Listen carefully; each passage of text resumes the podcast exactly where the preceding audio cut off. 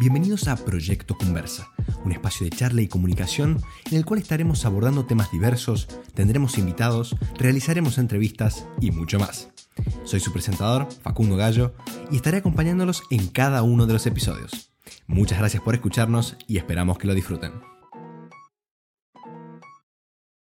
Muy buenas a todos, bienvenidos una vez más a Proyecto Conversa, este espacio de charla y de comunicación en el cual abordamos diferentes temas de charla, filosóficos, tenemos entrevistas también y bueno, cualquier cosa que nos sirva para el, para el día a día.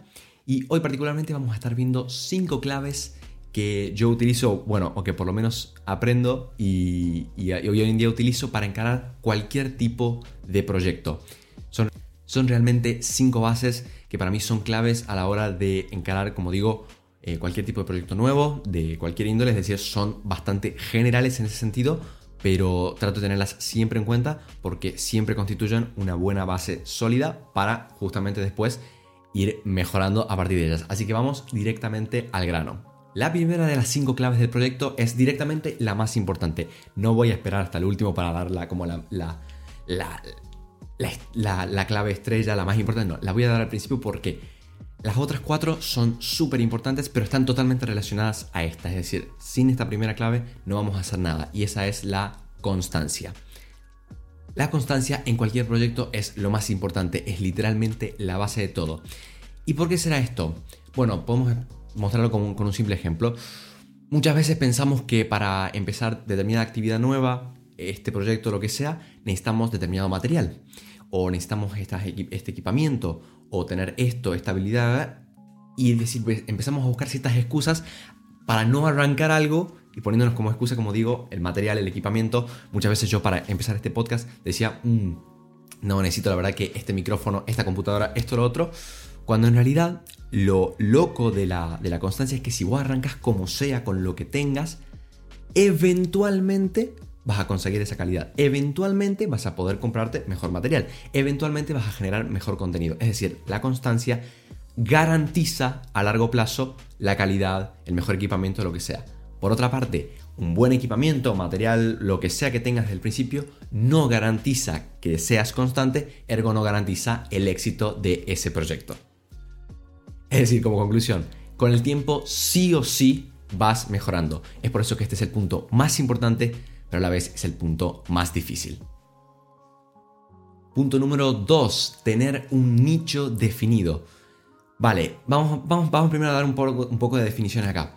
¿Qué es básicamente un nicho o un nicho de mercado? ¿sí? Por definición, un nicho de mercado es un término utilizado para referirse a una porción de un segmento de mercado cuyos individuos poseen características y necesidades homogéneas y estas últimas no están del todo cubiertas por la oferta general del mercado.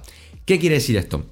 Básicamente tu nicho es tu público objetivo. ¿Para quién estás creando este contenido en un canal de YouTube? En un canal de YouTube. ¿Para quién estás vendiendo ropa? ¿Para quién estás vendiendo joyas? Em, no sé, ¿para quién haces lo que, para quién le estás construyendo una mesa de madera? O sea, lo que sea que estés haciendo, ¿para quién va dirigido?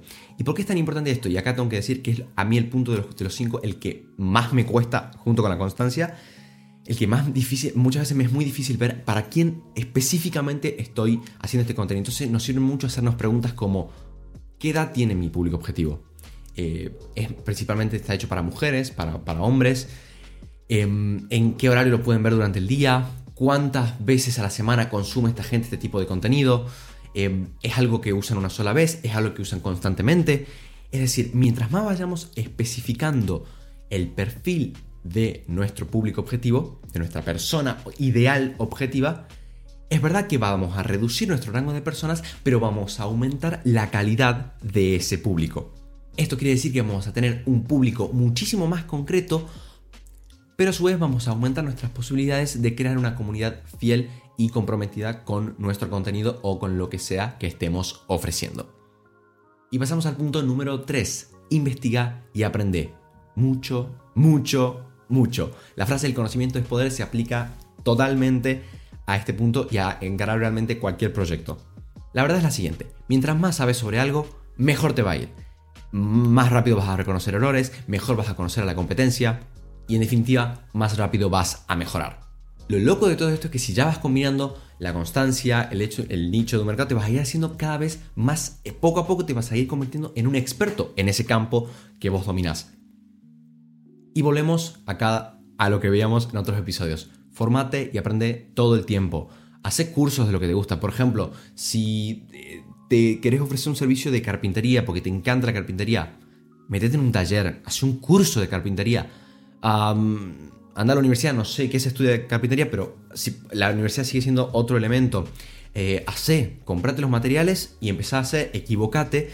Y en definitiva, todos los días trata de aprender y hacerte un experto en eso. Yo literalmente todos los días dedico un tiempo a aprender algo más sobre cómo se hace un podcast, cómo se graba un video, cómo se hace una ilumina, cómo se ilumina un, para un video para hacer para un canal de YouTube, cómo se graba, cómo se edita. Todos los días trato de aprender un poco. Sé que no lo voy a aprender a todo en una semana, pero que con el tiempo, aprendiendo un poco cada vez, me voy a, me voy a ir haciendo cada vez un mejor experto o un mejor profesional en ese campo.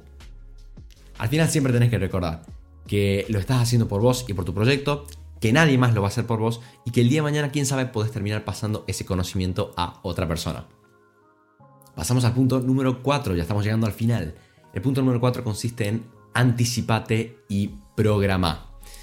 A ver, la espontaneidad es linda de vez en cuando. Es bello, es precioso cuando te cae la inspiración y escribís algo tremendo o eh, construís algo tremendo o haces una super venta o compones una buena canción o lo que sea en lo que hagas, cuando te viene la inspiración y te salga espontáneamente es muy lindo.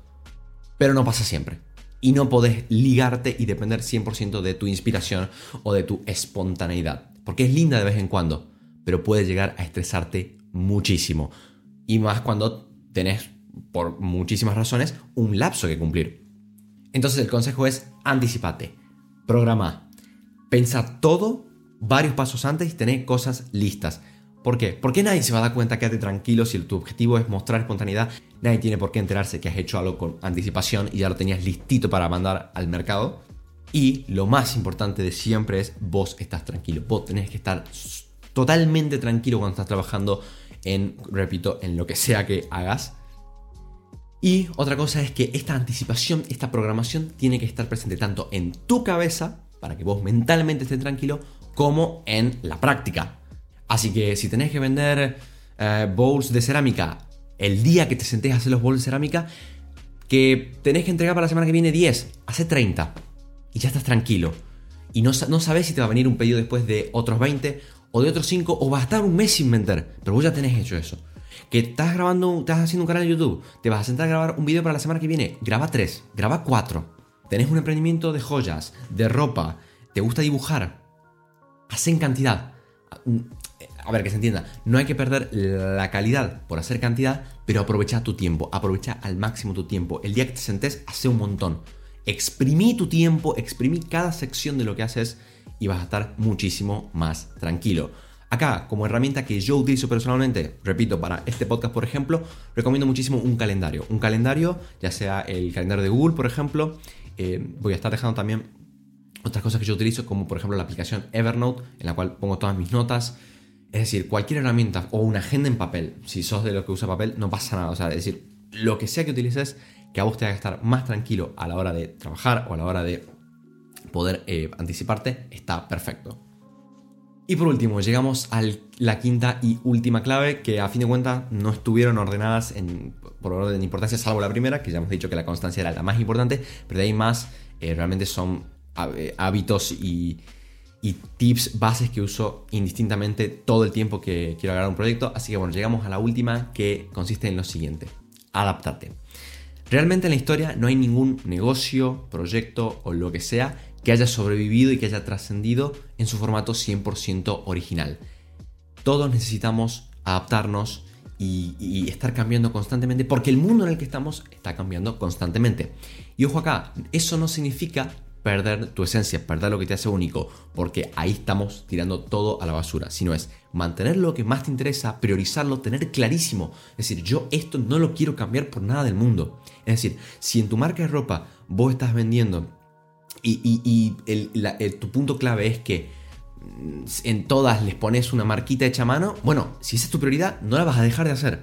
O que en tus videos terminas siempre de la misma manera. Bueno, lo terminas, lo, te vas a ir adaptando a otras cosas, pero esa marca tuya la vas a tener. Es decir, cualquier cosa que te haga única la tenés que mantener. Tienes la obligación de mantenerla, pero también tienes la obligación de progresar y evolucionar en cuanto al mundo, en lo que al mundo y la evolución del mundo respecta.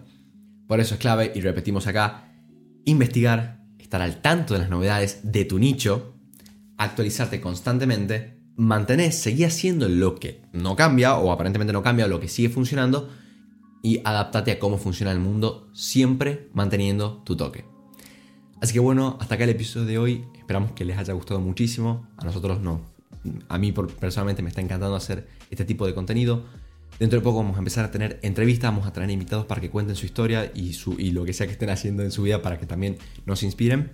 Si te gustó este episodio, te fue útil o te gusta en general lo que hacemos, puedes dejarnos un comentario, ponernos un me gusta, suscribirte, pasarnos tu feedback, que eso nos ayuda a crecer un montón y para que, bueno, para que sigamos creando este tipo de contenido que ya estamos adaptándonos al formato audiovisual y esperamos que les siga gustando.